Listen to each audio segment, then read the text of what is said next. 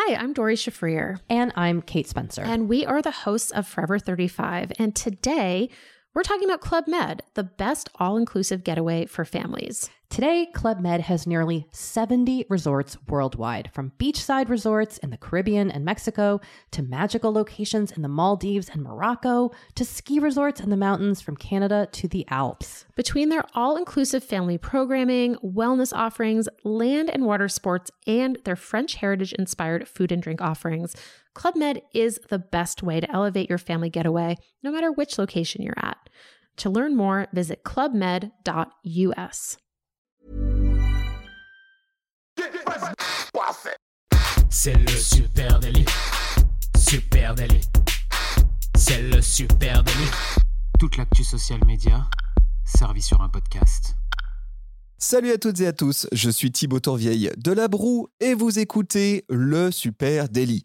Le Super Daily, c'est le podcast quotidien qui décrypte avec vous l'actualité des médias sociaux.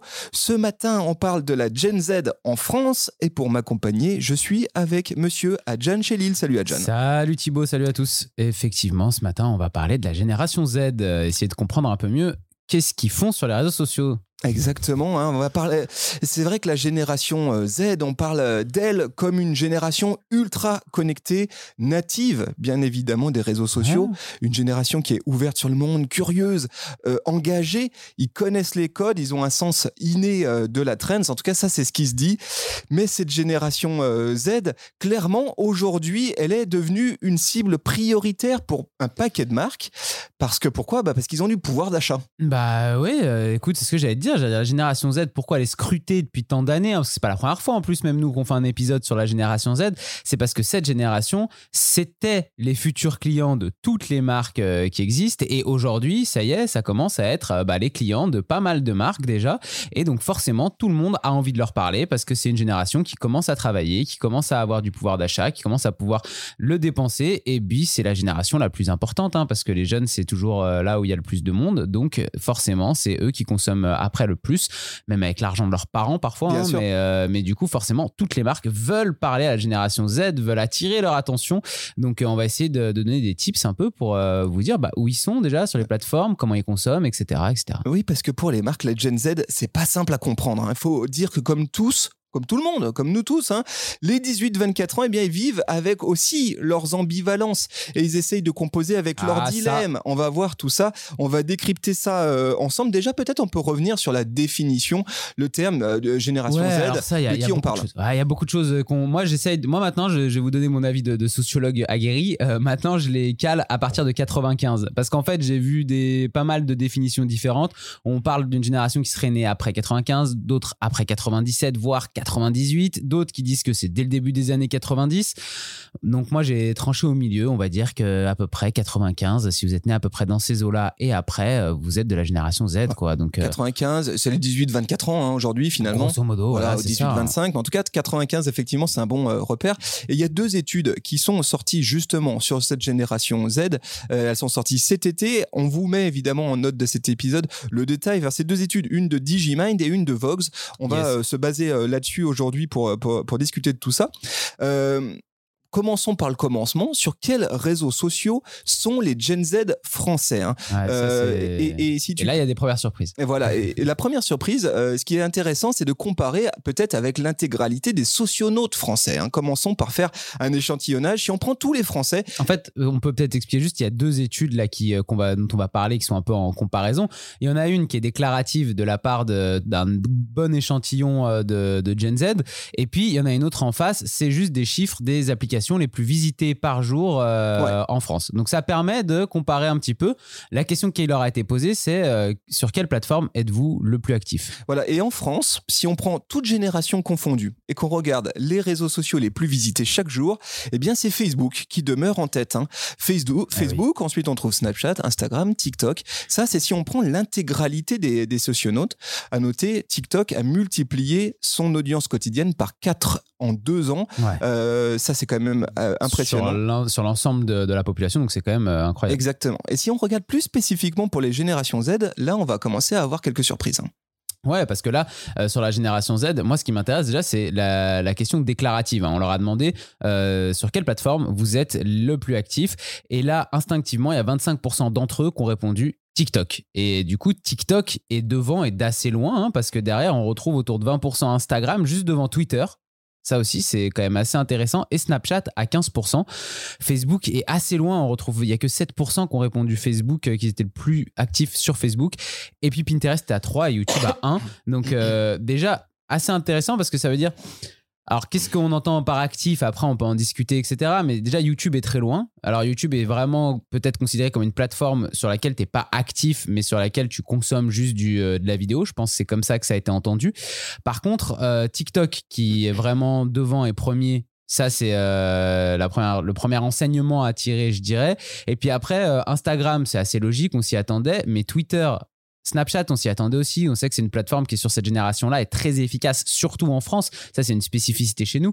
Mais Twitter, je m'attendais pas à voir Twitter, tu vois, popper euh, là entre euh, Snapchat et euh, Instagram euh, à 15%. J'étais assez étonné. Et, Et puis aussi, Facebook la- assez loin. Et puis aussi Facebook assez loin, effectivement. hein. donc sur cette étude déclarative, euh, effectivement, les Gen Z disent, bah nous TikTok, Facebook, on n'est pas actif Non, dessus. pas Là, c'est intéressant de creuser un peu sur ce Eh point oui. parce que les Gen Z ont Facebook, ça, on a d'autres études qui nous le disent, mais par contre, euh, ils n'y vont plus depuis longtemps. C'est un peu comme ça qu'il faut l'entendre. hein. Selon l'étude Vox, tu le disais, seulement 7% C'est peu. des hein. Gen Z français euh, qui sont interrogés disent être euh, plus actifs sur Facebook qu'ailleurs. C'est très peu. Mais il y a d'autres études, hein, notamment une étude proposée par data.ai, je vous mets le lien en note de cet épisode, qui précise que les Gen Z ont bien des comptes Facebook, hein, qu'ils les consultent fréquemment, mais que leur engagement frôle le néant. En gros, Ouais. Avoir un compte euh, Facebook, c'est un obligatoire pour un 18-24 ans euh, français, mais c'est pas vraiment là qu'ils souhaitent être. Non, c'est pas là qu'il souhaite être. Et puis quand on lui demande, c'est- il a pas envie de dire qu'il est sur Facebook. hein. Euh, on en parlait hier d'ailleurs, on peut le dire. On parlait presque de guilty pleasure du, de la Gen Z, de se dire euh, ouais, je vais sur Facebook regarder des trucs de temps en temps, parler à ma famille, à mes parents, etc. Il y a tout le monde qui est dessus. Mais si tu me demandes si quel réseau social je j'aime bien, ça sera Ah, pas Facebook. pas te dire Facebook, j'ai pas, je passais pour un boomer là si je te dis Facebook. Donc ça c'est intéressant. Ce qui est intéressant dans la dans cette déclaration aussi, c'est que c'est là où on est le plus actif, mais ça veut pas dire qu'on n'est pas sur les autres plateformes. Donc euh, instinctivement ils répondent TikTok, mais ça veut pas dire qu'ils sont pas ultra actifs aussi sur Instagram et qu'ils sont pas Bien ultra sûr. actifs aussi sur Twitter ou sur Snapchat ou etc. Parce qu'on le sait, on le sait là-dessus, l'overlaps euh, entre les plateformes Existe. est, existe Eh oui. et, et énorme. hein. En gros, on a tous euh, à peu près quatre applications Quatre, au cinq fond de, applications. au fond de la poche, y Et compris sur laquelle on est active. et sur laquelle on est actif, y compris les Gen Z. Juste un point que je, quand même de précision. Ce qui est intéressant, c'est euh, le manque d'engagement des 18-24 ans sur la plateforme Facebook. C'est intéressant à prendre en compte quand on est un marketeur, quand on fait du publicitaire Ouais, notamment. Si je souhaite, je peux m'adresser à une, sui- une- une cible de 18-24 ans en publicitaire sur, sur Facebook. Par contre, il est vraisemblable que ces audiences-là, elles soient moins bien qualifiées, elles soient moins qualitatives. Ouais. euh, parce qu'elles sont moins engagées que d'autres plateformes, euh, TikTok, Instagram, etc. C'est sûr que si c'est ta cible, peut-être que tu as plus tendance à devoir te concentrer sur Instagram et tu auras peut-être de meilleurs résultats in fine. Ce qui est intéressant aussi là sur les plateformes, juste, il y a une autre, dans l'autre étude, on a vu qu'il y avait d'autres chiffres sur les euh, applications les plus visitées par la génération Z. Parce que tout à l'heure, tu as parlé de, des plus visités euh, au global sur la population euh, entière. Mais sur la génération Z, on a aussi un classement des, de ces applications. Et là, pour le coup, en 1, on retrouve Instagram qui est devant tout le monde.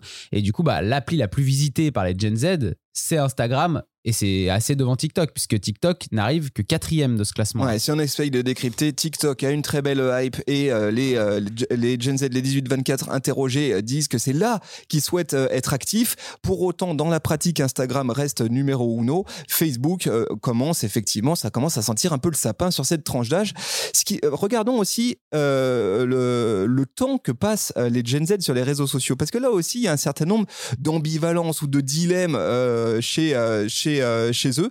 Selon Médiamétrie, la génération Z passe beaucoup, beaucoup de temps chaque jour sur les réseaux sociaux et les messageries. hein, c'est énorme. En moyenne, on parle de 2h12 par jour contre 45 minutes pour l'ensemble des internautes français. C'est impressionnant. effectivement, ils sont plus de deux fois plus élevés. Donc, c'est vraiment euh, la génération qui va le plus sur les réseaux sociaux aujourd'hui, incontestablement. Il euh, n'y a pas photo. Pourtant, c'est vrai qu'à côté, euh, on lit des déclarations parfois sur les Gen Z. C'est une génération qui aimerait quitter les réseaux sociaux. Qui aimerait se déconnecter et qui pour autant, c'est celle qui est la plus connectée. Donc ça, c'est aussi l'un des dilemmes. Allez, maintenant, on va creuser dans... ça, c'est pour les chiffres, hein, les gros chiffres. Maintenant, creusons un petit peu sur les pratiques, la manière dont ils conçoivent leur rapport aux réseaux sociaux et peut-être aussi leur rapport à l'achat. Hein, parce qu'on le sait, euh, pour les marques, il y a quelque chose de fort qui joue euh, de ce côté-là. Et dans l'étude euh, Vogers, il y a un truc très intéressant autour de la preuve sociale. Ouais, ça c'est vraiment quelque chose que je trouve central dans cette étude-là et qui est vraiment un des éléments les plus importants à tirer. C'est que pour la génération Z, en fait, c'est vraiment la preuve sociale et les avis qui vont être posés sur un produit qui va compter dans le déclenchement de l'achat. Et là, il y a des chiffres qui sont assez nets et intéressants. Il y en a, il y a 72% d'entre eux qui n'achèteront pas un produit qui n'a pas plus de trois avis, par exemple. C'est-à-dire que si vous avez un produit sur votre site qui a en dessous de trois avis, pour, pour les trois quarts de, de, de, la Gen Z, en tout cas, qu'on fait cette étude, ils déclarent Moi, j'achèterai pas s'il n'y a pas plus de trois avis. Ça veut dire que c'est pas fiable, grosso modo. Donc, cette preuve sociale, elle est extrêmement importante. Et puis, 60% d'entre eux déclarent toujours essayer de regarder les avis avant d'acheter un produit. Ils achèteront jamais un produit sans avoir lu quelques avis euh, dessus. Donc ça, c'est deux chiffres qui, euh, qui parlent. Là-dessus, il y a des choses intéressantes. On a les avis texte hein, qui sont euh, très développés, Google, etc. Petit à petit, il y a des avis vidéo aussi qui se mettent en place de la part de clients. Amazon le fait super bien et l'a mis même dans, son, dans sa présentation sous un produit. Sous les fiches produits, oui. Ouais, et c'est au-dessus des avis texte. C'est-à-dire que tu as d'abord les avis vidéo et après les avis texte. Et ces avis vidéo-là, bah, du coup, forcément, ils rentrent un petit peu plus dans l'air du temps euh, du full vidéo euh, de partout. Et euh, ça donne envie en tout cas ça prouve à la génération Z qu'un produit il est fiable qu'il tient sa promesse et qu'on peut l'acheter quoi. Et donc preuve sociale indispensable. Et puis quid quid quid de l'engagement de marque hein, parce que ça aussi on dit souvent hein, les Gen Z c'est une génération engagée. Et ils ah, attendent conscience des, écologique. et ils attendent des marques que ce soit des marques responsables hein. et, effectivement l'étude elle est assez claire là-dessus pour les Gen Z l'écologie et les marques engagées, c'est important. Mais il y a un gros mais, ah mais en même temps, est-ce qu'ils dépensent leur sous après Mais en même temps, Amazon et les Gafa, c'est quand même bien pratique. Et ça aussi, la génération Z, elle vit avec euh, ses ambivalences, ses dilemmes. Hein. Ouais, ils leur ont tendu un piège. Ils leur ont dit si on vous donne 150 euros demain, c'est vrai. Où est-ce que vous voulez, est-ce que vous voulez, où est-ce que vous les dépensez? Là, instinctivement, sur quel site vous allez les dépenser? Et eh ben, 22% d'entre eux, ils ont directement euh, voté Amazon. Donc euh, voilà, Amazon, on sait aussi tout ce que ça représente derrière. Et puis c'est pas tout, hein, parce que c'est Amazon en 1, mais après on retrouve la Fnac euh, en 2, bon, à la limite, euh, ok. Et après en 3, on a Shane, qui est quand même une marque euh, de fringues euh, qui bah, de la fast fashion, voilà, fast fashion. Et on a Nike euh, pris aussi dans tout ce qui est Ouïghour etc donc c'est pas la, disons que cette conscience elle est comme tu disais un peu ambivalente. Il y a oui dans l'idéal on aimerait que mais après si tu dois dépenser mes sous c'est là ils ont quand même fait une, posé une autre question pour rééquilibrer un peu ça c'est si on donne 180 euros à dépenser chez Amazon ou 150 euros à dépenser sur un site écolo tu vas le dépenser où? Ils ont ils ont quand même plutôt voté en majorité pour le site écolo, même si euh, c'est euh, pas non plus net, net. Hein. c'est, je crois, 60. Là, j'ai plus le chiffre sous les yeux, mais je crois que c'est 60, 40. je crois que c'est ça. Donc, c'est pas. Voilà. Eh oui, oui, c'est un sujet complexe, tout ça. Hein. Mm. C'est pas euh, noir ou blanc. allez, on va continuer à creuser sur cette génération Z, hein, parce que, et notamment son rapport à la publicité. Je trouve que c'est très intéressant ce, qui, ce que nous apprend cette étude. Les Gen Z français, puisqu'il s'agit vraiment des Français, ils sont très lucides et bien au fait des principes publicitaires sur les réseaux ils sont une très large majorité à savoir distinguer un contenu sponsorisé d'un contenu organique sur les réseaux sociaux. Hein. En gros, c'est pas comme ta grand-mère, quoi. Non, non, là-dessus, euh, ils, ont, euh, ils ont un peu plus d'expérience que les générations précédentes. Et puis, euh, il y a aussi le fait que les annonceurs maintenant doivent informer de plus en plus hein, quand c'est une, un contenu qui est sponsorisé, tout simplement. Donc, c'est plus facile aussi à repérer. Mais effectivement, la plupart d'entre eux reconnaissent facilement un contenu publicitaire face à un contenu organique. Ce que ça veut dire, ça veut pas dire que niveau marque, il faut arrêter de faire de la publicité, pas du tout, mais ce qui veut dire qu'on peut plus euh, prendre son audience euh, c'est un gros c'est un peu gros mais entre guillemets pour des cons en voulant faire passer du contenu euh, organique ou 100% organique en contenu publicitaire il faut assumer qu'on fait de qu'on diffuse ça en publicité et tant mieux quoi c'est pas grave. Et puis ils savent aussi distinguer la pub euh, et euh, les influenceurs qui font de la pub. Ah, ça aussi, ouais, c'est ça, intéressant. Euh, Le rapport à l'influence marketing, je trouve extrêmement intéressant. oui, parce que de ce côté-là, ils sont extrêmement sévères avec les influenceurs, avec l'influence marketing. hein. La quasi-totalité des GZ français disent n'accorder que peu de crédit aux avis des influenceurs. Ça, je trouve ça extrêmement intéressant, ce rapport à l'influence marketing, parce que bien souvent, dans beaucoup d'études, c'est pas trop le son de cloche qu'on entend. C'est souvent justement, il faut absolument passer par de l'influence marketing. Les jeunes n'écoutent que des, euh, des, des- justement des leaders euh, un peu D'opinion. euh, d'opinion, euh, et il faut arrêter la publicité, euh, déplacer vos budgets pubs sur des budgets d'influence marketing. Euh, faites dire à votre influenceur préféré qui doit vendre votre produit, et vous êtes sûr que cette génération de jeunes, elle va acheter votre produit, etc. Bah, Et c'est bah, pas si évident. Ouais, c'est pas si évident là dans le dans, dans, dans ce qui est dit euh, juste là, c'est que euh, il y a quand même un gros un bon nombre d'entre eux qui pensent ne pas pouvoir se fier, ils sont quand même à peu près trois quarts à répondre ça, à pas pouvoir se fier à l'avis d'un influenceur parce qu'ils savent qu'il est payé pour parler de ce produit et que du coup, bah, sa parole ne vaut pas grand-chose. Donc au final, on se rend compte que, par exemple, les avis et la preuve sociale comptent beaucoup plus à leurs yeux que euh, l'avis d'un influenceur qui a été payé. Alors évidemment, ce qu'il faut prendre en compte, c'est qu'il s'agit ici d'une étude déclarative. Oui, et ça, oui. ça change quand même beaucoup Eh la oui. donne, parce que euh, on, on leur, euh, c'est des gens qui ont été volontaires à répondre à cette étude, et puis euh, on leur demande de se positionner. Il y Et a on une peut posture, il y a une posture moment Exactement, parce qu'on peut se dire non influencé, puis inconsciemment, malgré tout, euh, acheter un produit dont on a entendu parler euh, quelques semaines avant. hein. Et justement, ce qui est intéressant, c'est qu'il y a une autre question dans cette étude et qui leur demande s'ils sont prêts à associer eux leur propre image à un produit qu'ils adorent, qu'ils aiment et tout ça. Et il y en a quand même 42% d'entre eux qui disent oui, je suis prêt à associer mon image à, à un produit, donc à faire de, de- à être en position de faire de l'influence marketing. Et ils sont même déjà aujourd'hui 26% à déjà le faire en fait, mettre en avant un produit en, avec leur image. Donc euh, c'est quand même un peu entre guillemets contradictoire entre dire je me fierai absolument pas à des influenceurs, mais en même temps, je suis prêt à le faire moi. Donc il y a là-dessus une Ça ambivalence. aussi, c'est un est, paradoxe euh, ouais, qui est magnifique, je euh, trouve. C'est qu'effectivement, ils disent non, attention, on est méfiant sur ce que euh, les, on, on- on les rôde et on les voit venir et on n'a pas envie d'y croire. Pour autant, si je peux être en position moi-même Oui. d'influence, je le ferai. Mais tu sais, il y a un truc du. Là, je trouve qu'autour de ça, il y a un truc assez drôle de, de en fait, de dire genre, euh, je sais que c'est une arnaque. Mais par contre, c'est moi qui peux arnaquer, je veux bien le faire. Tu vois ce que je veux dire? Il y, a, il y a un peu un truc comme ça, je trouve. Peut-être. Eh bien, voilà, hein, en quelques mots, euh, cette, euh, cette génération Z, euh, elle est complexe à cerner. hein. Peut-être le, le fin mot de l'histoire, c'est aussi de se dire, au milieu de toutes ces études, attention euh, aux règles trop évidentes, ou en tout cas... euh, C'est des tendances, quoi. C'est pas. Voilà, hein. et puis atten- attention aussi euh, à avoir une lecture qui soit pas très binaire, euh, parce que comme nous tous, euh, la Gen Z, eh ben, elle vit aussi avec, je le disais, ces dilemmes, ces euh, choix euh, moraux euh, complexes. hein. comment je balance entre euh, euh, mes velléités d'engagement euh, écologique euh, et sociétaux et en même temps euh, mon kiff. Comment euh, je euh, euh, gère ma relation au créateur de contenu entre euh, potentiellement euh, euh, à moitié fanbase et à moitié méfiance. Et, et tout ça, c'est très intéressant quand même à prendre en compte.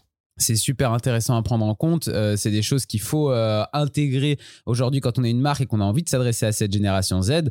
Maintenant, euh, cette génération Z, elle est aussi morcelée, elle a plein de spécificités, d'aspérités. Donc, en fonction de quelle communauté vous adressez à l'intérieur de cette génération Z, les codes seront pas forcément exactement les mêmes et leur manière de réagir à votre communication sera pas exactement la même.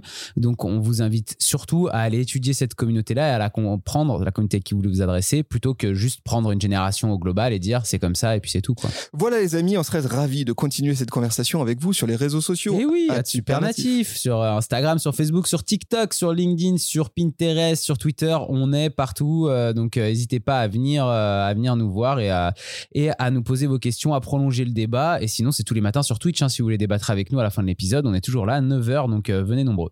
Merci à vous tous. Vous écoutez cet épisode de podcast dans votre application de podcast préférée. Si vous êtes sur Apple Podcast à tout hasard, ben, vous allez faire un truc très simple. Là, maintenant, tout de suite, vous allez nous balancer 5 étoiles parce que vous êtes sympa. Et puis, vraiment, pour nous faire plaisir, un petit commentaire, ça nous ferait euh, plaisir. Et en kiffer. plus de ça, en plus de nous faire kiffer, ça nous aide algorithmiquement pardon, à remonter Eh, euh, au milieu d'Apple Podcast. Merci à vous.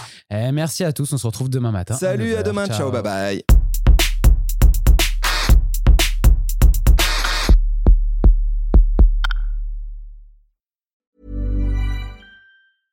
Hi, my name is Danny Pellegrino from Everything Iconic, and I'm excited to talk to you about Club Med. Club Med operates beach and mountain resorts and is the best all inclusive getaway for families. They have Club Med Punta Cana, their flagship family resort, and many other options in Mexico, the Caribbean, and around the world. Club Med are the pioneers of the all inclusive concept, which is the best way to vacation. Great for families, groups, or even solo travelers looking for land and water sports, delicious food, and a place to make unforgettable memories. Visit clubmed.us, call 1 800 Club Med, or your travel advisor.